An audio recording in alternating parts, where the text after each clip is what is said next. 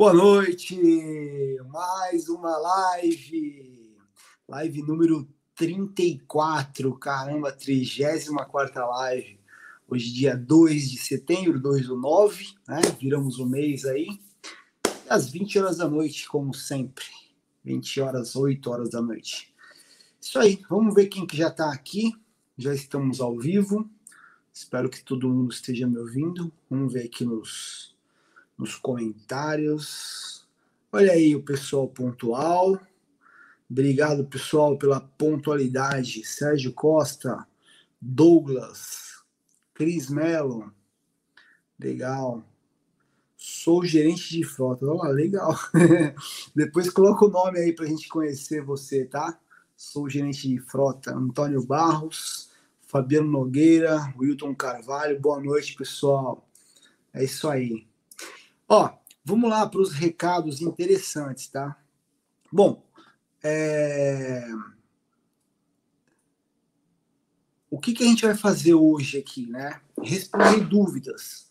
E da onde que são essas dúvidas? Da onde que são essas dúvidas? Essas dúvidas são das próprias lives que muitas vezes a gente termina uma live e não consegue responder todas as lives, todas as, as, perguntas, né? Na última, inclusive, eu fiquei bastante incomodado porque teve muito comentário e a gente não conseguiu dar atenção, né? Foi a entrevista lá com o gestor e, cara, a gente combinou aqui internamente com a equipe, né? E aí falou, ó, vamos fazer uma live e acumular todas essas principais dúvidas. Não são todas as dúvidas, mas pegamos as principais e a gente fez um consolidado aqui para responder uma a uma, tá? E intercalando entre essas perguntas, a gente vai responder as perguntas que vocês colocarem hoje também aqui. Porque conforme você é, fala sobre um tema, às vezes surge outra dúvida, né? Em cima daquele tema. Então vocês podem. Não é porque a gente está respondendo dúvidas que não, é para fazer para colocar dúvida aqui, pelo contrário, podem colocar as dúvidas aí à vontade, quanto mais melhor. Aliás, isso aqui já virou uma comunidade, né? Cara, que coisa linda. Nós chegamos aqui em Vamos ver aqui. Praticamente 4.400 inscritos.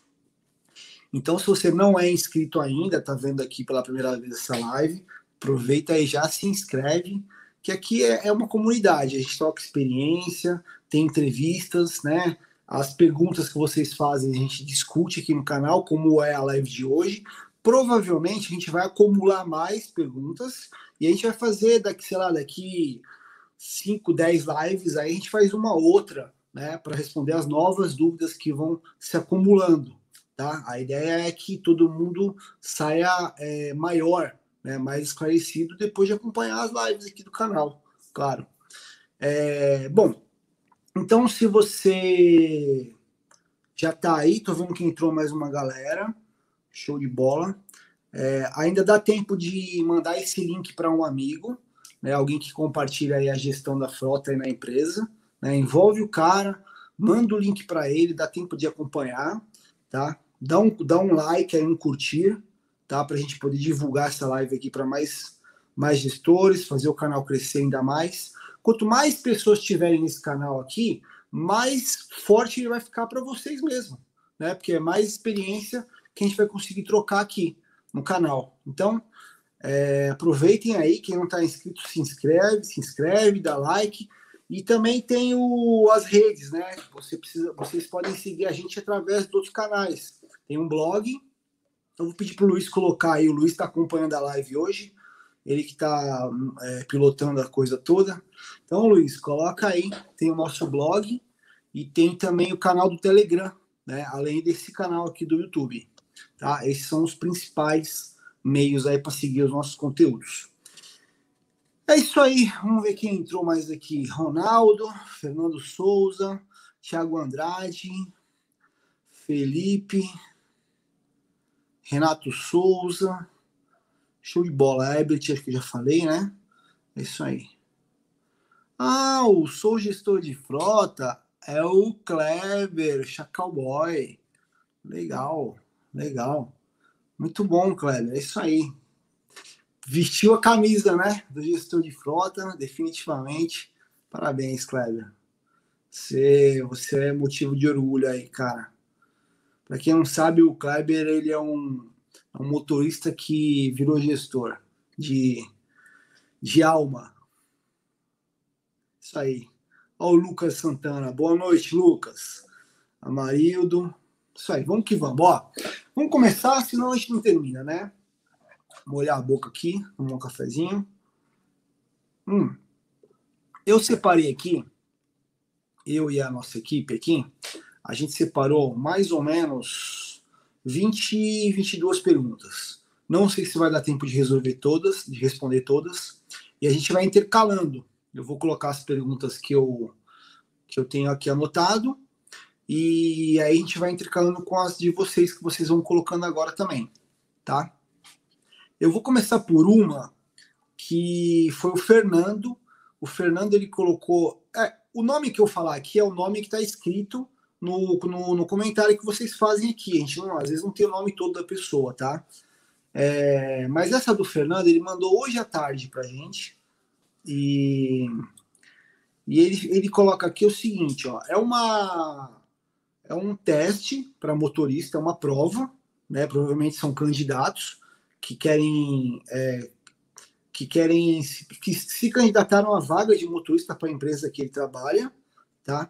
E aí na questão número 30 tá escrito assim, ó: infração em que o infrator é proprietário, né? Significa o seguinte, eu vou tentar traduzir aqui. É, das opções abaixo, são cinco opções. Das opções abaixo, a, as infrações é, que estão ali descritas, quem é responsável pelaquela infração é o proprietário do veículo, exceto, e aí o, o candidato tem que marcar qual é a infração que está aqui dessas opções, que o motor, o, o proprietário não é responsável. Quem é responsável é realmente o condutor. Né? Então, é, quais são as, as opções que está aqui? Ó? Disputar corrida por espírito de emulação, dirigir veículo sem usar lente corretora, é, entregar a direção do veículo à pessoa que não possua CNH, entregar a direção do veículo à pessoa que não possua CNH ou permissão para dirigir com carta caçada, suspensa, direito de dirigir.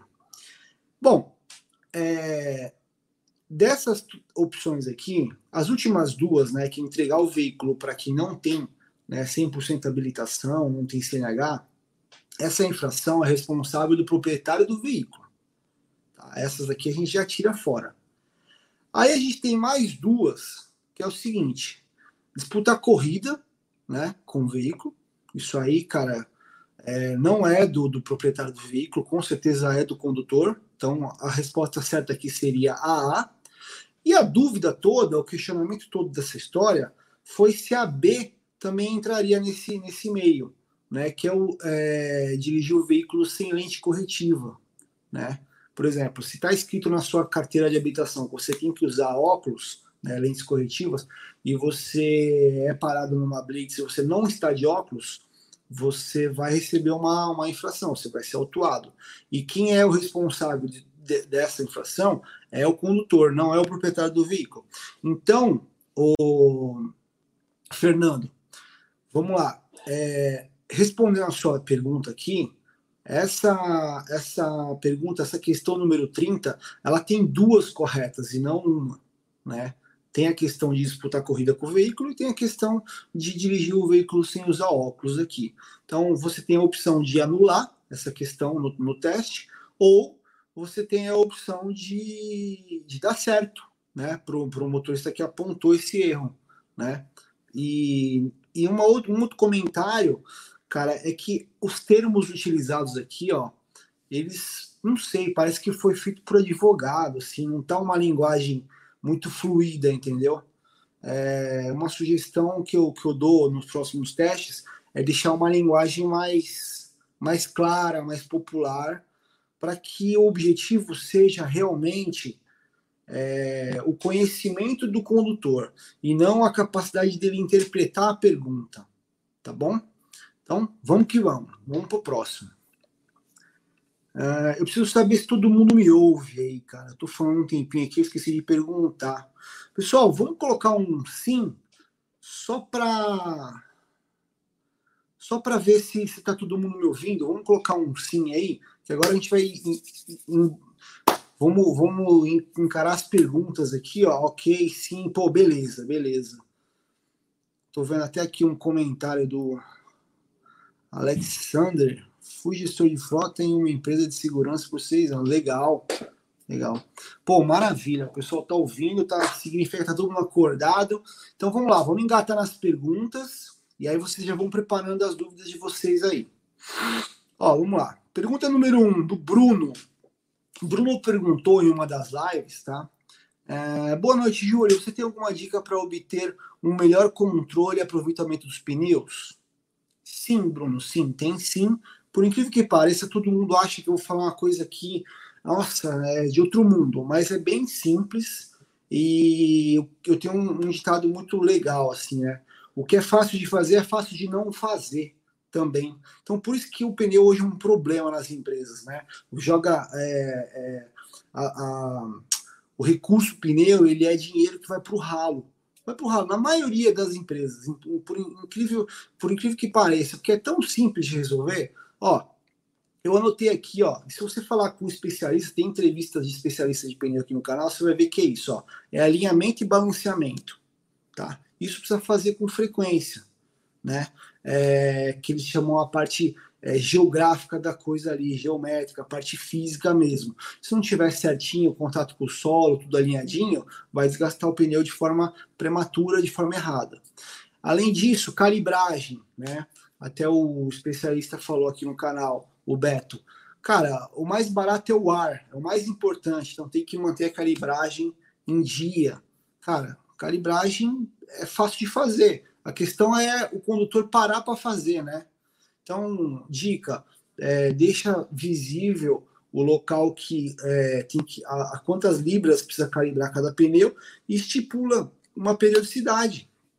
Tem empresas que têm o compressor de ar, de, de calibragem dentro, dentro da própria garagem e ficar um funcionário responsável para calibrar todos os pneus dos veículos. É uma opção. Terceiro, é, terceiro não, quarto, é, inspeção visual.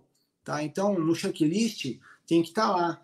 E visualmente dá para saber se o pneu começou a comer de um lado, começou a comer do outro, começou a comer no meio, tá? E aí é, é um apontamento né, aquilo está na hora de trocar, está na hora de balancear e alinhar o carro, tá? Então a inspeção visual é extremamente importante e considerar sim a recapagem dos pneus, tá? A recapagem ela é indicada inclusive por muitos fabricantes. Você pega uma empresa que é autorizada pelo fabricante para fazer a recapagem, é, na maioria das vezes a recapagem você ganha mais uma vida útil e gasta 50% do valor do pneu. Tá? Tô, tô arredondando aqui, tá? Só para vocês terem uma noção de, de valor e de quanto vale a pena fazer recapagem. Então, Bruno, dica de pneu é essa, tá? Número 2 aqui, ó. Pergunta 2. Rodrigo Russo. Ah, pô, esse aqui foi legal, ó. Me espelho, nos, me espelho nos seus ensinamentos. Quero fazer o curso com você. Hoje cuido de 200 veículos grandes, é, de grande porte no interior. Legal. Ô, Rodrigo, obrigado, tá? Obrigado pelo, pelo reconhecimento, pelo feedback. Eu, a gente vai abrir. Eu vou pedir pro, pro, pro, pro Luiz colocar o portal de curso aqui nos comentários. Nós temos três cursos hoje, tá? Só que o principal curso a gente só abriu ano passado. A gente vai abrir uma turma agora no meio do mês que vem. Nós estamos em setembro mais ou menos dia 15 de outubro, a gente vai abrir uma nova turma do curso Frota para Todos. Tá? Então, quem tiver interesse, entra lá e já deixa seu e-mail, cadastra seu e-mail lá, que a gente vai avisar vocês quando tiver para lançar essa turma nova. Tá bom? Três, vamos lá. Eliana Souza. Quais ações práticas podem ser feitas para reduzir os gastos com combustível entre parênteses, sem um sistema de rastreamento. Sensacional a pergunta. Eu gosto desses desafios, assim, né? Porque quando você tem muito recurso, é tudo muito simples resolver, né? Então vamos lá, ó, sem sistema, tá? Sem sistema. Eu quero, eu entrei, estou assumindo uma frota e eu preciso reduzir os custos com combustível, reduzir os gastos com combustível. Bom, eu anotei aqui, ó. É, primeira coisa, você precisa ter informação. Sem informação, você não tem como sair do lugar, né? Você não sabe onde você está, você não consegue saber onde você quer chegar. É, vai reduzir quanto se você não sabe quanto está gastando hoje. Então, a primeira coisa é saber quanto está gastando hoje. Tem uma live aqui no canal sobre combustível, tá? Então, procura aqui no, no canal. É... Lá eu ensino como você consegue fazer todo esse controle dos abastecimentos e chegar nos totais de forma digital e sem sistema, tá bom? É, através do Google Formulários. A gente faz um formuláriozinho, roda no celular do próprio é, frentista aí da sua empresa, né, o cara que abastece a bomba, ou então abastece a bomba, não, abastece o carro, ou então roda no celular do, do condutor mesmo, tá? É bem simples. E aí, primeira coisa, você vai ter essa informação ali certinha de quanto vocês estão gastando e a média por veículo. Em base das informações, aí é chamar a equipe tá? Ou individualmente, ou reúne o grupo, eu não sei como é que é a parte geográfica aí, como é que estão espalhados os seus condutores, mas é, precisa reunir esse pessoal e traçar uma meta, tá? Inclusive também tem live aqui no canal sobre como definir a meta de consumo de combustível. Então, basicamente é isso. Você tem que é, chegar no número né, atual, definir qual que é, quanto que é a média de consumo por veículo e traçar a meta para onde você quer chegar e envolver os condutores que sem eles não tem milagre, tá bom? Basicamente é isso. Bom, vamos para mais uma pergunta aqui. Pergunta número 4. Leonardo Curilofo. Acho que, é, acho que é assim que se pronuncia. Curilofo. Bom, o que, que o Leonardo pergunta aqui? Ó? Como fazer a gestão de multas ah, como fazem a gestão de multas? Utilizamos, utilizamos um sistema que busca no Detran semanalmente. Como vocês apontado, é, tá escrito meio ruim, tá? Tô lendo do jeito que tá aqui. Como vocês apontado para os colaboradores. Pelo que eu entendi aqui, é assim, ó, ele quer saber como que faz a gestão de multas, né? E como que a gente identifica é, quem está dirigindo, né? Aponta para os colaboradores aqui. É, bom, se você já usa um sistema, existem sistemas que você contrata, empresas que você contrata, cadastra todos os seus condutores, seus veículos lá. Isso tem um custo, né? E esse sistema ele faz uma varredura periódica para você, para sua empresa, tá? Isso ele se paga. Esse, esse produto é um produto muito bom. Né? Inclusive, a gente fez uma live aqui sobre a indústria da multa, né? que o, o, o doutor ele, ele tem uma empresa disso. Então, quem tiver interesse, procura essa live aqui. É, se você tem esse sistema, ótimo, vai te ajudar. Caso contrário, você vai ter que fazer um controle manual aí, tá? Através de planilhas, né? Pega uma planilha online aí no Google, no Google Formulários aí. É, e aí, como é que você vai controlar isso? você tem controle das multas que chegam na sua empresa, né, referente aos seus veículos. Só que você não pode esquecer que esse mesmo colaborador que está na sua empresa, e muitas vezes ele também tem um veículo próprio, né, e ele também pode receber uma infração na CNH dele devido a um veículo próprio que ele usa na casa dele. E, e é aí que mora o perigo. Às vezes você tem um condutor aí que está com mais de 20 pontos você nem sabe. Né? Você só sabe as multas que chegaram nos seus veículos. Então, o que, que a gente aconselha? Colocar na política de frota aí da sua empresa para que esses condutores apresentem um extrato do Detran, tá, da pontuação da CNH deles, de três em três meses. Tem empresa que faz isso de mês em mês. Tá? E aí você manualmente passa a ter o controle de quantos pontos cada CNH né, de cada colaborador aí seu tem e também passa a ter, é, começa a controlar as multas que vão chegando aí na empresa, dos veículos da sua frota. Aí tem uma outra parte, como que eu passo isso para os colaboradores, né? Como que eu sei quem dirigiu cada veículo no dia da multa lá. Você também precisa ter um controle disso. Tá? Então, é, na live que a gente fala aqui de checklist, a gente ensina como fazer isso de forma até sem sistema mesmo. O Contele Rastreador, que é o nosso sistema aqui, ele tem um recurso, tá? Através do aplicativo, para o motorista se identificar. Então, o sistema, se chega uma multa, você bate lá o, o, a data e hora lá, você vai saber quem está dirigindo. Caso contrário, se você não, não é nosso cliente, né? Ou, ou um sistema que não tem identificação nativo, você consegue fazer através do checklist, porque toda vez que ele for fazer o checklist, ele vai ter que identificar lá que ele está dirigindo. Esse passa a um controle de quem estava dirigindo o veículo. Né? E aí você fecha todo esse, esse, esse círculo, né? Esse círculo aí, você fecha todo, todo o contexto. Né? Você sabe quem está dirigindo, você tem o um controle de, de multas por veículo, você tem uma pontuação por CNH, e óbvio, tem que estar na política de frota para você descontar essa infração de quem recebeu, né, de quem foi o infrator da multa, tá? Tem que mexer no bolso, isso é importante. Né? Não adianta a empresa pagar todas as multas e deixar quieto. Até porque precisa reconhecer o condutor, né? Não tem jeito. Então é isso, ó. Referente à multa, eu acho que eu fiz um, um resumidão aqui. Se ficou alguma dúvida, podem perguntar.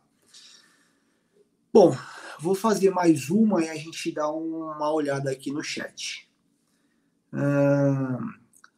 Rafael Almeida. Boa noite, Júlio. Estamos estudando iniciar uma bonificação aos motoristas que alcançam uma média de consumo de combustível. Legal. Você tem alguma dica para seguir nesse início? Ó, pelo que eu entendi, eles estão iniciando um programa de incentivo, uma bonificação, né? Para o motorista que atingir aquele consumo médio lá, que foi definido pela empresa. Então, assim, você já definiu a meta, primeiro passo, show de bola, é isso daí. Agora, o que fazer, né? O que, o que, que tipo de bonificação Cara, é, é, muito relativo. A gente também fez uma live aqui, aconselho que você é, veja isso, sobre ranking de motorista. Lá eu dou várias ideias. Pode ser folga, pode ser prêmio é, material, pode ser prêmio para a esposa do cara, pode ser é, um prêmio tipo um jantar para ele levar alguém da família. E, e, e é legal que você faça mensal e também faça anual. Aí você pega os melhores de todos os meses e premia um cara lá, ou uma equipe, né, no final do, do ano. Se a dica aqui é importante que essa, essa, essa regra ela não seja confusa, ela seja simples. A pessoa que está participando dessa, dessa bonificação aqui, ele tem que saber se ele está no, no jogo ou não. Ele tem que ter acesso aos números para ele saber se ele está indo bem ou se ele não está indo. E tem que ficar claro o que, que ele vai ganhar. Não pode ser muito confuso, entendeu? Não pode ser surpresa. Então, essa é a principal dica. Outra coisa é ser justo. Então, por exemplo, se você tem um veículo fixo por motorista, legal você fazer por motorista. Agora, se você tem um veículo que vários motoristas dirigem aquele mesmo veículo, aí você tem que fazer por equipe. Tá? E aí você reúne todo mundo e determina uma meta. Beleza? Espero ter ajudado aí mais essa. Deixa eu dar uma olhada aqui nos comentários. Luiz, mostra para mim aí se tem perguntas, se tem comentário.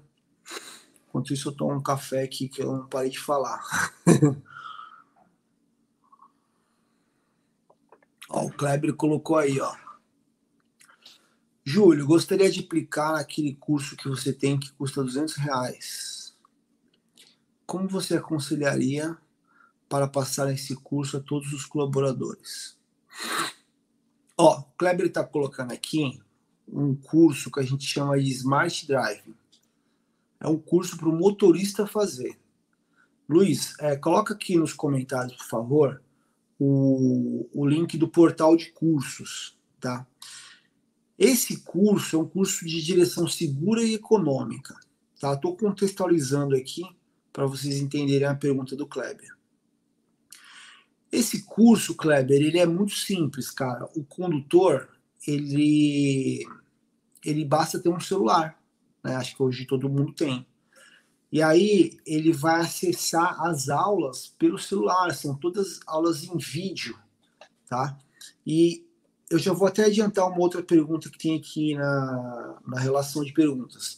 Esse curso ele dura em torno de três horas, tá? Só que o teu condutor ele não vai ficar três horas direto no celular ali assistindo um vídeo, de forma alguma. Ele pode fazer isso uma semana, tá? São aulas curtas, tudo picadinho por assunto, tá? E aí, o que, que você faz? O que, o que, respondendo a sua pergunta, que é a dica que eu dou, tá? É, você dá o login e senha, né, para ele acessar o curso e determina uma data máxima. Não, não, não passa o acesso, fala assim, ah, faz aí quando você terminar, você me avisa que aí já era, tá? Uma semana é o tempo ideal. Então, ó, você está dando hoje na quarta-feira, ó, quarta-feira que vem a gente conversa, tá? E aí você me apresenta o seu, qual foi a sua nota. Para esse condutor tirar o certificado, ele tem que tirar nota 7, tá? De, de 0 a 10, tem que tirar nota 7 pelo menos. Senão ele não tira o certificado. Então, você entrega o acesso do curso para ele, esse curso de direção segura econômica, ele vai assistir todas as aulas, vai fazer o teste pelo próprio celular, tá? E se ele tirar 7 ou mais, ele vai ter o certificado para te apresentar na próxima semana. Tá? Então, simples assim, tudo remoto, tá? Pode mandar o acesso pelo WhatsApp dele, não precisa fazer reunião presencial, não precisa nada. E aí você depois analisa as respostas aí das perguntas, você como gestor. Tá bom, Kleber? Luiz, vamos ver se tem mais alguma pergunta, depois eu volto aqui já para a relação. Renato Souza, vamos lá. Preciso de ajuda. Trabalho em uma locadora de veículo para empresas. Legal. Toda a manutenção do carro é feita pela empresa que trabalho. Tá bom. Como posso fazer economia de manutenção e pneus? Eu não entendi direito, oh, Renato. Você trabalha em uma locadora de veículo para a empresa. Ok, toda a manutenção do carro é feita pela empresa que trabalho. Como posso fazer? Ah, entendi, entendi, entendi. É, nesse caso de locadora, é, você não tem como exigir né, que o seu locatário lá, o cara que está usando o veículo, tenha cuidado, porque ele não é seu funcionário, né? Ele está alocando um veículo e boa, né? Mas existe forma, assim, de você é, reduzir custo com pneu e com manutenção, tá? Uma delas é fazer a manutenção em dia, tá? É, um problema muito grande das locadoras é que elas perdem prazo e ela deixa na mão do usuário e não cobra. Por exemplo, o carro chegou em 20 mil quilômetros, tem que fazer uma revisão, a locadora, algumas fazem, outras não. A locadora teria que avisar, olha, tem, tem uma revisão para fazer, você está ciente disso? Você fez essa revisão? Né? e não deixar rolar e depois ficar querendo penalizar o, o seu cliente. Então, uma delas, cara, para você reduzir custo de manutenção é respeitar a data da manutenção. Isso é um desafio para as locadoras. Outra é fazer recapagem de pneus, tá? É fazer recapagem de pneus. E tem uma terceira que eu acrescentaria, que é a conscientização. Não é porque o cara que está usando não, não é o dono do carro que ele precisa esculachar o veículo, né? Então, pode ter sim uma conscientização, um, um guia de melhores práticas, ó, abasteça em bons postos, até para você não ficar na mão com o seu veículo, né? Colocar, correr risco de combustível adulterado não vai prejudicar só o motor do veículo, você pode ficar na rua, né? Olha o perigo disso, né? Abaste, faz a calibragem de, de 15 em 15 dias, orienta, né? Faz a calibragem de 15 em 15 dias, dá um norte, né, para quem está usando, né? Então faz uma conscientização, ó, respeita as datas né, da, da manutenção para você ter o veículo sempre seguro né, na sua mão. Então tem, tem, tem algumas coisas que dá para vocês fazerem sim e que vai reduzir custo de manutenção e pneu. Espero ter ajudado. Bom, eu vou voltar mais um pouco aqui. Ó, vou voltar mais um pouco aqui para as perguntas, tá? Porque tem bastante. Vamos lá. Uh, parei aqui no Rafael Almeida, que falou da média de consumo da bonificação, isso. Aí tem outra aqui, ó. Luiz Costa. Fazemos adiantamento ao motorista no dia da viagem. Gostaria de otimizar esse processo. Hoje, enviamos ao financeiro e o setor em questão manda um motoboy depositar na conta do motorista.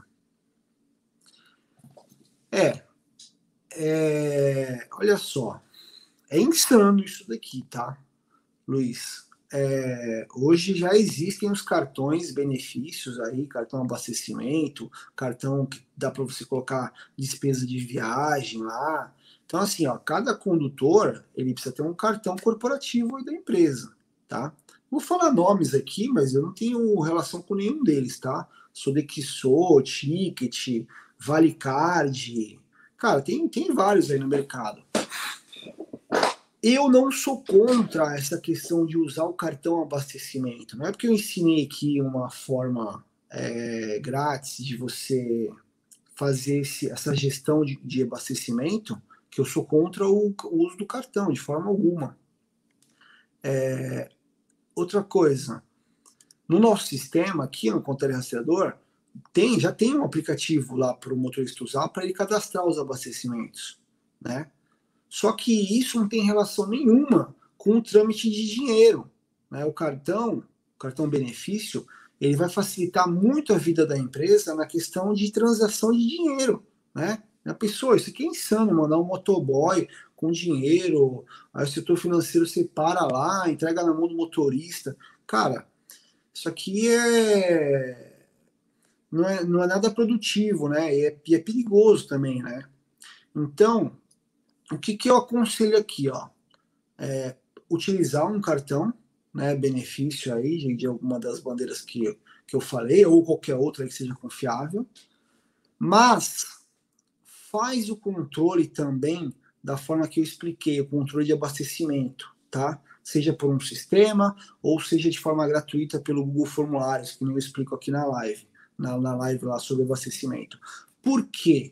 Porque o cartão, ele vai te dar um controle financeiro da história, tá? E vai te dar uma praticidade de transação de dinheiro. Ponto. Mas você vai conseguir o resultado mesmo de economia, tá? De, de, de, de grana mesmo, né? De economia ali, de combustível, quando você envolver o condutor, o cara que está dirigindo, você envolver ele nesse processo. É isso que tem muita gente esquecendo. Ah, eu já uso cartão abastecimento, não preciso controlar, não preciso fazer isso aí que o Júlio falou. Não, você precisa fazer. Você precisa fazer o checklist, a identificação do motorista e o condutor precisa cadastrar o quanto ele está colocando de, de litro lá no carro. Ele precisa, ele precisa fazer, mesmo que o sistema já mostre lá do cartão. Porque na hora que ele faz isso, ele passa a ter consciência. Cara, ó, eu tô colocando 150 reais aqui, ó nesse sandeiro. Olha, por que, que eu coloquei 200 se antes eu abastecia dava 150? Hoje, o cara passa o cartão lá, abastecimento, ele não sabe nem o que ele está fazendo, ele não sabe nem quanto que deu. Ele não sabe nem se tem um problema, se tem um vazamento de combustível. Não, não tem consciência, entendeu? Então, é importante você trazer os condutores para a sua gestão com o mesmo objetivo de redução de custo né, de otimizar o consumo de combustível, só eles toda hora eles têm, tendo o cadastro ali, você vai conseguir esse objetivo. Então, é, eu não sou contra o cartão abastecimento ou cartão é, custo viagem, qualquer nome aí que seja, só que também acho que você precisa trazer esses condutores para a gestão, trazer para você, né? E, e pedir para eles fazerem esse cadastro. Tem um outro ponto ainda, só para fechar esse assunto, que é o seguinte: os relatórios de cartão abastecimento, eles não servem para calcular a média de consumo. Eu já falei isso aqui no canal várias vezes. É, por que, que eles não servem? Porque quem cadastra o odômetro lá na maquininha de POS, lá onde passa o cartão, é o frentista. Então funciona assim, ó. O teu condutor tá lá no carro, aí ele grita lá, ó, tá com 54 mil 632. O cara ele digita o que, que ele entendeu lá e acabou. E aí você pega vários abastecimentos de vários veículos e se um odômetro tiver digitado errado, todo o seu cálculo de consumo médio ele não serviu para nada, né? Ele vai para o saco. Ele afeta toda a cadeia de cálculo de consumo. Então, então assim, se você quer ter realmente quanto está consumindo, né, a sua frota, cada veículo, você tem que pedir para o seu condutor fazer o registro. É importante. Beleza? Então, tá aí a, a dica. Acho que eu fechei esse contexto. Vamos para o próximo. Uh, Sérgio Costa. O Sérgio que está aí na live, né? Tem uma pergunta sua aqui. Uh, qual o tempo de duração do curso para motorista? É, eu acabei falando, né? Três horas no máximo, tá? E aí são divididas em, em aulas curtas. Dá para o seu motorista fazer aí de boa nos intervalos, até no banheiro, em uma semana ele fazer de boa, tá? É, lembrando que esse aqui é o Smart Drive, tá? É o curso de direção segura e econômica. Pergunta do Leonardo, Leonardo Quiru, Quirulofo, de novo. Vamos lá. Posso utilizar um sistema de rastreamento para fazer a gestão de multas? Atualmente, utilizo um sistema que faz. Ah, essa aqui eu já respondi. Essa aqui foi falha minha. Essa aqui é do a questão lá das multas. Rafael Almeida, estamos estudando conceder bonificações aos motoristas. Eita, tô repetindo. Não, essa aqui eu também já falei das bonificações do motorista. Hoje tá. Hoje tá engraçado aqui. Vamos lá, vamos para a próxima. Uh, falha minha, pessoal. Vamos lá. Marcos Santos. O momento ideal. Ah, isso é interessante, ó. Marcos Santos. O momento ideal para mostrar a política de frota da empresa a um novo motorista é o momento da sua contratação? Sim. Esse é o ideal. Quando um colaborador entra na sua empresa, ele assina um contrato de trabalho, né? De acordo com a CLT, né? Ou de acordo com qualquer outro modelo que você tem aí de prestação de serviço, não importa. Existe um contrato ali que vocês estão determinando a regra do jogo, quanto que ele vai receber, qual, o que, que ele pode fazer, o que, que ele não pode, né? E nesse momento é o momento ideal para você já colocar a regra do jogo também referente aos veículos. Pô, se, se desse para todo mundo voltar no tempo, né, contratar o, o condutor e ele já estudar a política de frota, já receber, já ler, já assinar, perfeito. Depois que esse cara está na empresa e você vai implantar, dá para implantar também, só que dá um pouquinho mais de trabalho, né? Então, respondendo a sua pergunta, sim, o momento ideal é na hora da contratação. Falando nisso, na próxima quarta-feira, a gente vai ter uma entrevista com um gestor aqui que vai mostrar para nós a experiência que ele teve e os resultados com a implantação da política de frota, que não tinha, ele passou a ter, e aí ele vai. Cara, a gente vai poder encher, encher o cara de pergunta aqui para ver as dificuldades que ele teve, tá? Então é bem interessante. Quarta-feira que vem vai ser esse tema aí. Vamos fazer uma entrevista aqui. Ó, vou responder mais uma aqui, a gente já dá uma olhada no chat uma pergunta da Kelly Rocha. Qual a melhor política de horas extras? Pagar ou conceder banco de horas? Ó, Kelly, essa pergunta, ela não está é, amarrada só com motoristas, tá? Chega para qualquer colaborador, né?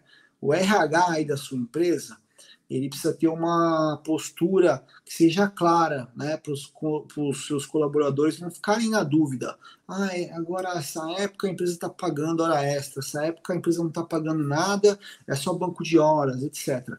Mas falando aqui de motorista, é assim, ó, eu até fiz uma live falando de rotina do motorista, tal, onde você consegue ver lá o total de horas e quilômetros dirigido por motorista, tá? Então, qual é o melhor dos mundos? É que você equilibre isso para que não haja hora extra.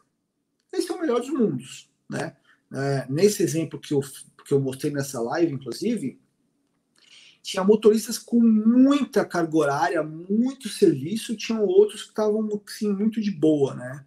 E aí, cara, fica um muito sobrecarregado, com muita hora extra, muito banco de hora, e os outros ali. Então, o ideal sempre é estar tá re rebalanceando essa carga de trabalho entre os colaboradores.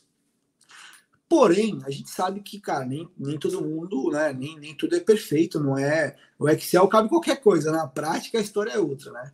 Então, é, respondendo a sua pergunta, o melhor é fazer, eu acho que um pouquinho de cada. É legal pagar a extra, porque quando o colaborador está lá trabalhando, dando duro, ele também espera receber um pouco mais no final do mês. Tá? É, é saudável isso né, para ele, já que ele está fazendo hora extra.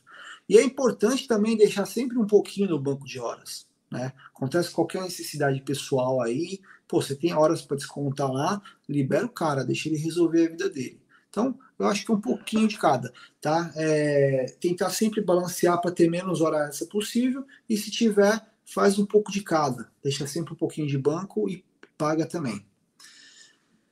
Beleza? Luiz, alguma pergunta aí do chat? Ou posso seguir aqui?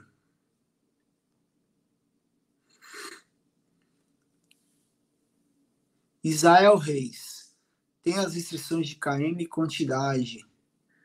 Tem como parametrizar? É, eu não consegui entender, tá? Restrições de KM e quantidade de quê? Se tu puder explicar melhor aí, a gente já volta na sua pergunta. Mais uma aqui, ó, do Renato Souza. Na pergunta anterior, eu pensei em fazer uma política de frota para o condutor que para o condutor com o que tem que fazer. Tá. Como deve conduzir o veículo? Caso não cumpra o que está escrito, a empresa que alocou assume a manutenção. Perfeito, perfeito. É isso aí. Se, se o, o cara que, que locou o veículo não respeitar o que está escrito ali, ela assume o custo da manutenção. É uma boa também. Acho ótimo, acho válido. Rodrigo Matias, Júlio, o que você me diz a respeito de pátio de triagem para motoristas? Cara, em que sentido? É... Mais uma aí que, se você puder especificar um pouquinho melhor, a gente responde aí novamente, a gente já volta nela. Antônio Barros, Júlio, Juridicamente, pode descontar do condutor ah, multas, deve ser multas, né? E danificação de pneus e outras avarias que o condutor for culpado. Cara, você pode descontar qualquer coisa, tá? Que o condutor foi realmente culpado, desde que você tenha como provar isso e desde que isso esteja na sua política de frota ou no seu contrato aí de frota, como você quer chamar esse documento. Tá? Se você tiver feito essa lição de casa, você pode descontar sim. Só que é, é, é, é, assim, tem que ter, tem que comprovar, porque senão você vai arrumar um problema, né? Você fala que o cara foi culpado e fala que não foi, e aí a empresa não tem como provar isso, vai dar um problema mais tarde. Jurídico, inclusive. Lucas Santana, Júlio, a terceirização da frota a forma mais correta para reduzir custos operacionais na empresa? É relativo, tá, ô Lucas? Existe uma política, cara, uma política não, existe um debate muito grande entre ter, ter frota alocada e ter frota própria, tá? Isso está relacionado muito com a característica da sua frota, tá? Normalmente, cara, máquinas mais pesadas, caminhões, a frota alocada, ela não, ela não a conta não fecha, tá? Para veículo leve, se você comparar que a sua empresa vai ficar trocando de carro lá de dois em dois anos, ou então fazer uma alocação né, de veículo leve, aí eu tenho certeza que vale a pena alocar sim, e você vai terceirizar sua frota e vai reduzir custo. Mas de repente a sua empresa ela roda com um veículo aí de, sei lá, sete anos na média de vida útil. Né? E roda, né? Roda só na cidade, não precisa de muita coisa pode ser que se você terceirizar isso, cara, você acabe aumentando seu custo. Tá? Então, é bem relativo isso, mas é um assunto para se estudar. É um assunto para se estudar. Hoje já está mais viável do que antigamente terceirizar a frota. Ó, eu vou voltar aqui para a sequência, tá, pessoal? Vou voltar aqui, a gente já volta no chat de novo. Ó, temos uma pergunta aqui, ó, do Thiago Vitório. Eu até lembro dessa pergunta aqui em uma das lives que eu fiz.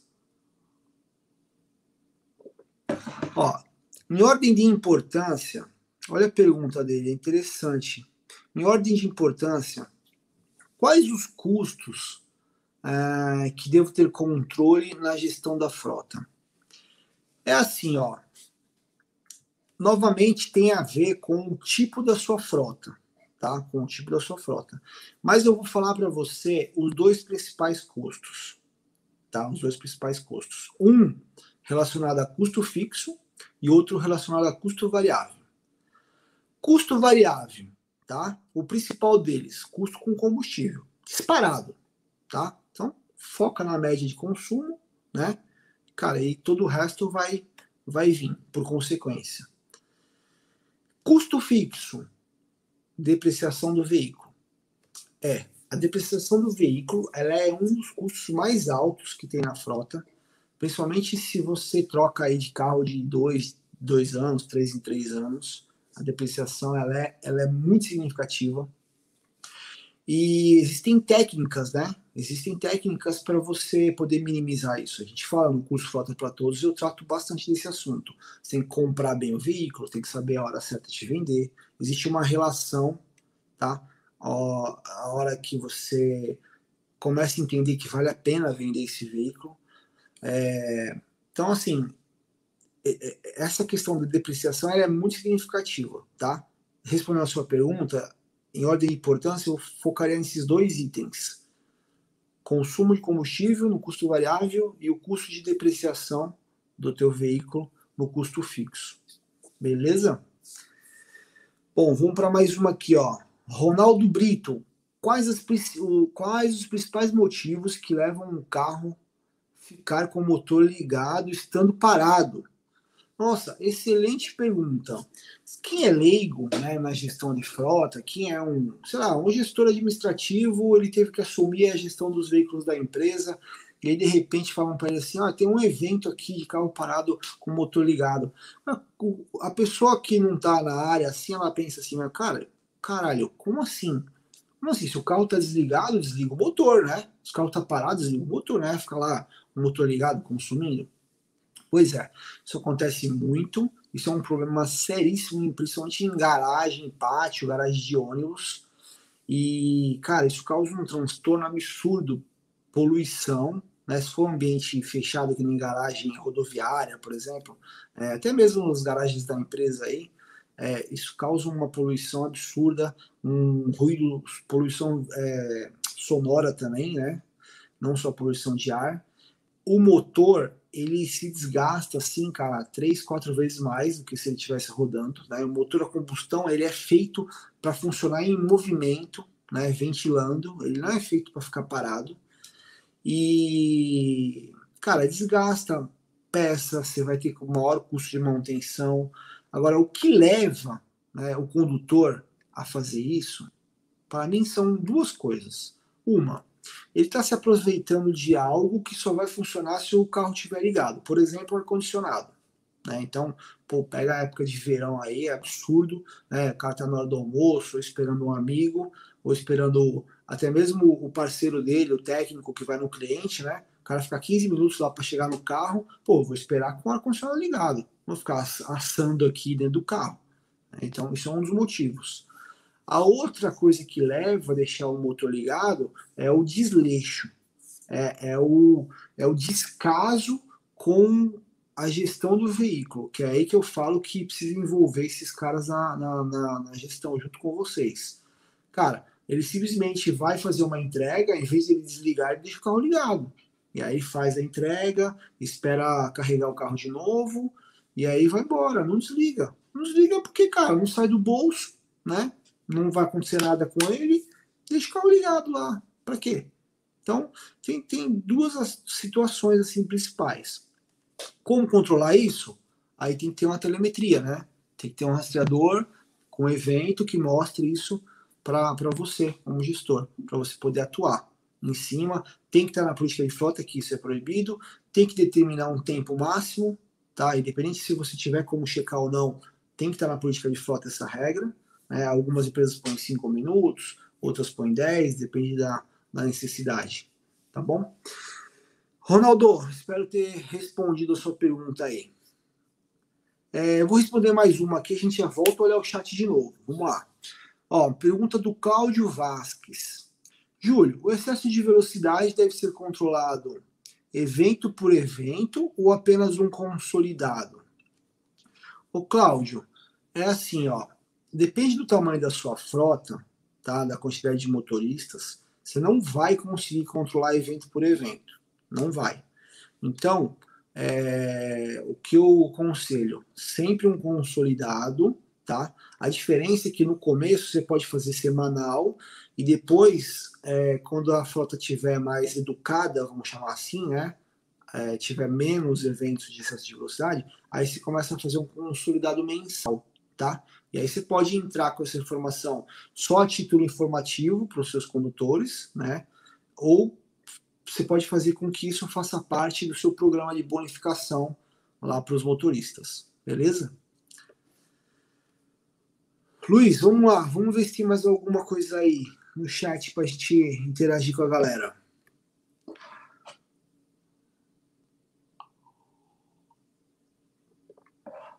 Antônio Barros, Júlio, no, nesse caso, o condutor assinar uma declaração atestando que foi culpado pelos danos, juridicamente estamos amparados. Cara, esse também é muito relativo, tá? Porque assim, ó, eu não sou advogado, tá? Mas eu vou falar por outras jurisprudências que eu já vi acontecer. Quando você pede para qualquer colaborador assinar qualquer documento, esse documento ele não ele não garante nada à empresa, porque na, na lá na, na, perante a justiça, num processo trabalhista lá, esse colaborador ele pode alegar que ele teve que assinar sob pressão, porque senão ele ia perder o emprego. Então ele assinou, mas ele não concorda. Então, sim, ó, não não é por aí, tá? É melhor assinar do que não assinar nada? É melhor. Mas isso ele não garante que vocês estão sempre amparados. O que garante? Você realmente ter prova. Cara, uma dica: instala câmera.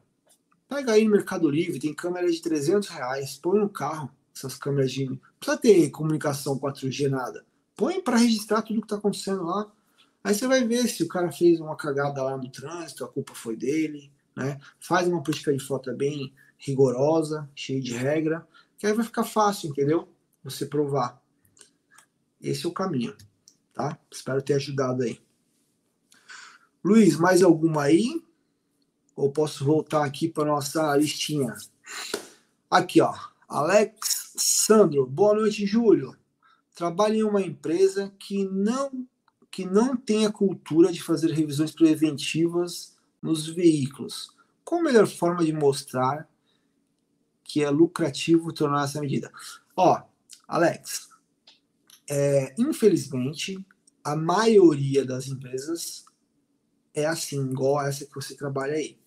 O cara vai arrumar o carro quando o carro parar, quando o carro quebrar. É, existem contextos teóricos, você pode pegar no nosso blog aí, tem até um post sobre a comparando a manutenção preventiva e corretiva, eu dou vários argumentos. Pega um postzinho desse e encaminha para o seu gestor, tá? E a outra forma, né, além de pegar um, uma matéria e passar para cima, é mostrar números, né? Mostrar números. Ó, levanta tudo que vocês gastaram com essas manutenções é, corretivas e, e, coloca também, se possível, o tempo que o veículo ficou parado lá, tá? E aí depois você faz um relatório. Fala assim, ó, tudo isso aqui podia ser evitado, o veículo ia ficar menos tempo parado, a gente colocou os motoristas em risco, sorte que não aconteceu nenhum acidente, né? Então, cara, você vai ter que fazer um, um trabalho aí profissional mesmo, de gestor, para poder mudar isso dentro da sua empresa. Mas vale a pena, Vale a pena que você vai salvar a vida e a sua gestão vai ficar mais fácil no dia a dia. Não é fácil ficar a, a, administrando problema, administrando acidente e carro parado toda hora, tá bom? Vamos lá. Israel Reis, o Israel de novo aqui, ó. Júlio, faça calibragem de 7 em 7. Uh, dos, opa! De 7 em 7 dos pneus, mas estou tendo um, um índice muito grande de estouro. Já ajustei o peso do caminhão, mas ainda continua estourando. Ó, Israel, eu não, eu não tenho muitos detalhes né, de, de tudo que está acontecendo na sua frota, mas eu, eu envolveria o fabricante do pneu. Cara, os fabricantes hoje eles estão muito envolvidos com essa questão. Eles não querem que estoure os pneus dele. Tá? Então o fabricante ele vai conseguir te ajudar com certeza. Ó, vamos seguir aqui mais um pouquinho aqui das, das perguntas. Tem pergunta boa aqui. Vamos lá. Então eu respondi hum, do excesso de velocidade se consolidado e tal. Sérgio Costa de novo aqui, ó. Como devo proceder ao receber denúncias de má condução, direção perigosa dos motoristas da frota? Alguns veículos de empresa tem lá, né, aquele com motor dirigindo, ou até mesmo quando não tem, o cara pega o nome da empresa, o logotipo tá no carro lá e liga. Ó, oh, pô, tem um motorista aqui louco aqui fazendo tal coisa, né? Cara, isso é um assunto sério, sério, sério, prejudica demais a imagem da empresa. E outra, você tem um cara que está deixando a sua gestão em risco, né? Então, assim, ó, primeiro, é, nunca, em nenhuma situação, chegar com os dois pés no peito lá dando bronca no condutor, tá? Na live que a gente fez com o Madureira, né, falando sobre a visão do motorista, ele deixou muito claro isso, ó você tem que chamar sempre um motorista para uma conversa e entender os motivos do motorista, né? o porquê está acontecendo tal coisa.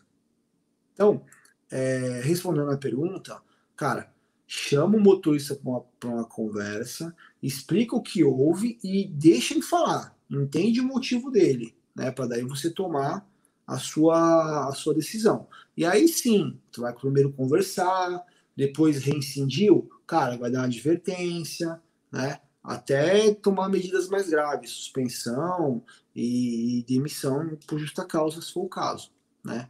Mas sempre chamando para uma conversa e entendendo os motivos do condutor. Porque então, ó, também não é fácil encarar o trânsito aí todo dia, né? A gente sabe que existem vários desafios aí. Pessoal, ó, tem uma outra pergunta aqui que ela praticamente é a mesma resposta, ó, do Sérgio Costa. Não, Sérgio Costa eu acabei de falar. Natanael Lopes Pires. Qual a melhor forma de abordar um motorista e apontar que ele está com baixa produtividade? Ó, é praticamente o que eu acabei de falar aqui. É, a diferença é que se você vai falar de produtividade com o seu condutor, com o seu motorista, sem ter os números na mão, né? E aí você vai mostrar para ele, ó, cara, o que a empresa espera é essa, né? A sua equipe tem isso aqui de resultado e você está aqui. Né? E aí, novamente, chamar o cara para uma conversa, entenda os motivos dele. Às vezes, ele só estava esperando essa iniciativa sua para te pedir ajuda, né? De repente pedir mais treinamento, pedir um, um curso específico, ou poder entender melhor como ele poderia fazer para melhorar os números, tá? Mas nunca chegando com os dois pés no peito, nunca esculachando, sempre ouvindo primeiro o lado dele beleza? Isso, cara, eu aprendi aqui com vocês, né? A live do Madureira, ele deu uma aula aqui pra gente como é que fazia, como é que faz esse tipo de conversa aí com, com os condutores. Aliás, se você não viu essa live, vale a pena ver. Bom, eu tenho mais. Uh, eu acho que a gente vai passar um pouquinho aí, tá, pessoal? Dá uma hora. Vocês aguentam? Deixa eu, deixa eu ver. A gente tem mais algumas perguntas aí. Vocês aguentam aí? Mais uns minutos? Tem mais umas três, quatro perguntas aqui. Também posso responder perguntas de vocês. Quem aguenta, dá um ok aí, dá um sim, só para eu poder medir aqui se a gente continua ou não. E, e, eu já vou falar mais uma coisa, ó. Se vocês perceberem que tem perguntas aqui de vocês que a gente não conseguiu responder, quando terminar a live, coloca nos comentários, não no chat, nos comentários do vídeo que fica no YouTube que daí a gente consegue ir lá e responder todas depois, tá? Mesmo offline, a gente responde, tá? Nos comentários do vídeo. Ó, pessoal, aguenta aí, vamos lá, vamos lá. Quem quiser, quem tiver interessado, fica. Quem não quiser, cara, já vai, vai ver a novela lá e tá tudo certo. Vamos que vamos. Então, tem mais umas perguntinhas aqui, ó. Hum, já falei da questão da produtividade. Ó, pergunta do Renato de Paula Pereira. Como devo prosseguir com motorista que comete infrações recorrentes, mesmo após ser treinado por diversas oportunidades. é mais ou menos, de novo, acho que a terceira resposta que é parecida, novamente, não, não adianta ir com o pé no peito direto, é chamar o cara para uma conversa, entender os motivos dele, se ele realmente não entendeu o que, que ele está fazendo, né, esse é o primeiro ponto, e, cara, óbvio, né, meu, você viu que é má fé, é, conversa, depois advertência, advertência por escrito, depois suspensão, depois justa causa, né? Queira ou não queira, a sua gestão está sendo colocada em risco aí. Mas sempre ouvindo primeiro o, o lado do, do condutor, tá? Porque assim, ó, ninguém é bobo, ninguém é retardado. O cara, se ele tá fazendo um negócio ali, é porque ele tem um motivo. Pode até ser uma fé, mas tem um motivo, né? Então, o importante antes de você tomar atitude é entender o motivo, né? Para você tomar a atitude certa e ter a tua consciência limpa. Tiago Vitório. A empresa que não oferece celular ao condutor pode pedir que o motorista use seu próprio aparelho para uma, um recurso de gestão? Extremamente interessante essa pergunta. A gente já falou aqui no canal, né? Até o nosso produto aqui, ele tem um aplicativo que roda no celular do motorista, né? Às vezes a empresa não fornece celular para os condutores, né? E aí ele está perguntando aqui se ele pode usar o próprio aparelho pessoal, né? É, na minha visão, ele pode sim. A gente recomenda que você assine um termo de autorização, algo bem simples, tá? Só dizendo que ele é, vai passar a usar uma ferramenta de gestão no celular, né? E, e ele dá um ok tá? Nada complexo. A gente tem até um modelo aqui no nosso no, no blog. Tem até um modelo desse termo para vocês baixarem lá gratuito. É, então, assim, ele pode, não tem problema, e para você ficar calçado, pega essa autorização desse, desse condutor. É, eu falei aqui do, do nosso sistema, mas também, se você for usar o Google Formulários que eu explico, né, para ele fazer o checklist online, os abastecimentos online, digital, cara, mesma coisa pega a autorização do condutor, né, chama ele, fala que ele vai fazer parte de um, um programa de incentivo, que você precisa dessas informações para fazer uma bonificação né, para os motoristas. Tá? Aí tem uma outra pergunta que é, que é relacionada com essa que eu acabei de ler aqui. Ó. O Felipe M. Felipe M de Maria, tá? não sei o que, que é o M. O que fazer em uma situação onde o motorista se recusa a usar o aplicativo da empresa para fazer o checklist? Cara, é triste isso, né? Você chega para o seu condutor, o condutor, né, que a gente chama de colaborador, ele não quer colaborar com a própria empresa que ele trabalha, a empresa que paga o salário dele. Então, que tipo de relação de trabalho que você tem com esse condutor? O que eu faria? Cara, você não vai colaborar, você não quer usar? Não tem problema nenhum. Assina aqui para mim que você não quer usar você vai ficar de fora da, da, da, bonificação, porque eu não tenho como apurar seus números. Primeira oportunidade, cara, você vai dispensar esse, esse colaborador, porque, cara, que tipo de relação de trabalho, que tipo de relação que esse colaborador tem com a sua empresa, se você não pode contar com ele, né, para uma coisa que vai ser benefício para ele mesmo, né? Checklist, controle de abastecimento, são coisas de redução de custos, são coisas que vai melhorar a ferramenta de trabalho dele, né, deixar o veículo mais seguro para ele dirigir. Então, se o cara é, tá revoltadinho, cara, beleza, não vai, não vai participar, ok, não vou obrigar ninguém a assinar nada, mas, meu, a primeira, a primeiro corte ele tá na lista, né? Não tem o que fazer. Vou viver com um colaborador assim, revoltado na equipe? Então, respondendo a pergunta, é, é isso aí que eu faria. É... Ó, as minhas perguntas aqui, elas acabaram. Agora eu tô aqui com vocês. Tô aqui no chat. Tô aqui no chat. Vamos lá. Luiz, é contigo agora. Pode colocar comentários ou perguntas, mais uns minutinhos aí, a gente já, já encerra essa live. Rafael Almeida, Júlio, em nossa empresa tem um medidor de pressão de pneu em cada caminhão. Show. E os motoristas devem apontar semanalmente a pressão de cada um do pneu do seu caminhão. Isso é tarefa do motorista? Pode ser, Pode ser, desde que esteja escrito na política da frota, não tem problema nenhum. Pode ser. O motorista ele tem que ser responsável pelos abastecimentos, por calibrar o pneu, por fazer a inspeção geral lá, que a gente chama de checklist. Não tá, tem, não tá tudo certo. Aliás, essa é uma boa prática. Envolver, é o que eu falei, tem que envolver o motorista no, no processo, entendeu? Você pode deixar alguém fazendo isso para ele? Pode. Só que você vai você vai perder a oportunidade de envolver ele no processo de gestão. Beleza? Mais alguma? Vamos lá. Antônio Barros. Eu implantei na empresa onde trabalhei que o condutor, uh, condutor fotografar a bomba do abastecimento após o abastecimento, a leitura do KM e o cupom de abastecimento para enviar, para evitar qualquer dúvida. Show de bola também. Show de bola.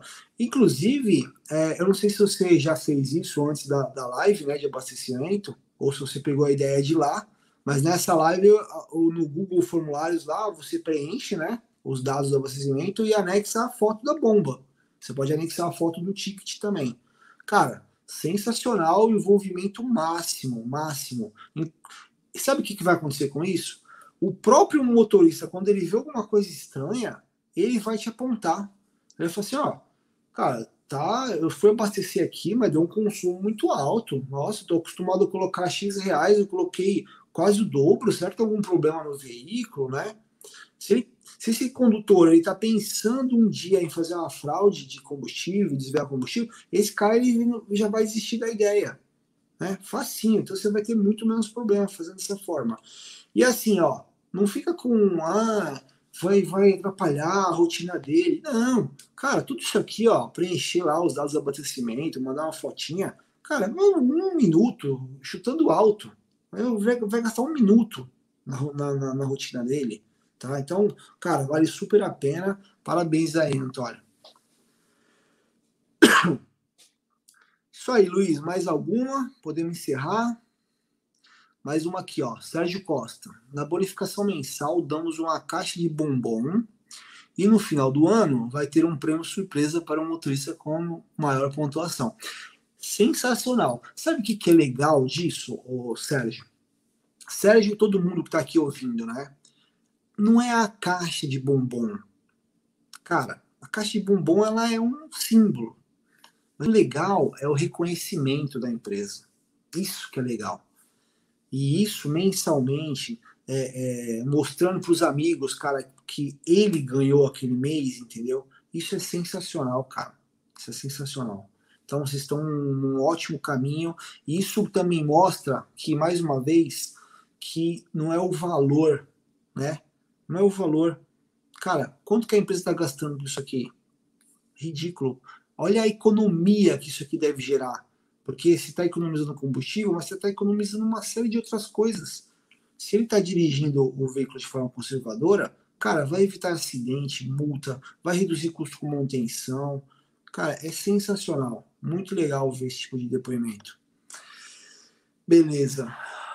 Luiz, a gente está com um tempo bem já estourado, né? Até em respeito aos amigos ficaram até aqui. É... Eu vou responder mais uma aqui, ó, do Renan, já que o Luiz já colocou. e aí a gente já encerra, tá bom, pessoal? E ó, antes de responder essa última, recadinho rápido. Então, a próxima live, na próxima quarta-feira, às 8 horas, a gente vai fazer uma entrevista com um gestor que implantou a política de frota na empresa. Tá? E aí, cara, preparem as perguntas, vamos ver as dificuldades que ele teve para a gente poder é, ter atalho nessa, nessa missão aí tá? Então, pode voltar a perguntar lá, Luiz, só para só para eu terminar de responder aquela pergunta. Não era essa, mas vamos lá. É, Eduardo de Jesus, sobre o curso Frota para Todos, como faço para conhecer o que tem aí? O Luiz vai colocar aqui novamente o link do portal de cursos. Aí você clica lá no curso Frota para Todos e lá tem todo o detalhamento do curso. Deixa seu e-mail lá, tá bom? Luiz, tinha uma que eu acabei não respondendo aqui. Eu fui dar o recado do Renan. Foi uma. Alexandre, valeu, boa noite, até a próxima. Legal. É, acho que. Aqui, ó. Essa, aqui, aqui. Renan Jesus, é a última. Quantos KMs em média para calibrar um pneu, levando em consideração que roda em, em rodovias de bom estado? Renan, impossível te responder essa pergunta, cara. isso tem a ver com o peso de veículo, forma com que ele está conduzindo, ou a qualidade da rodovia.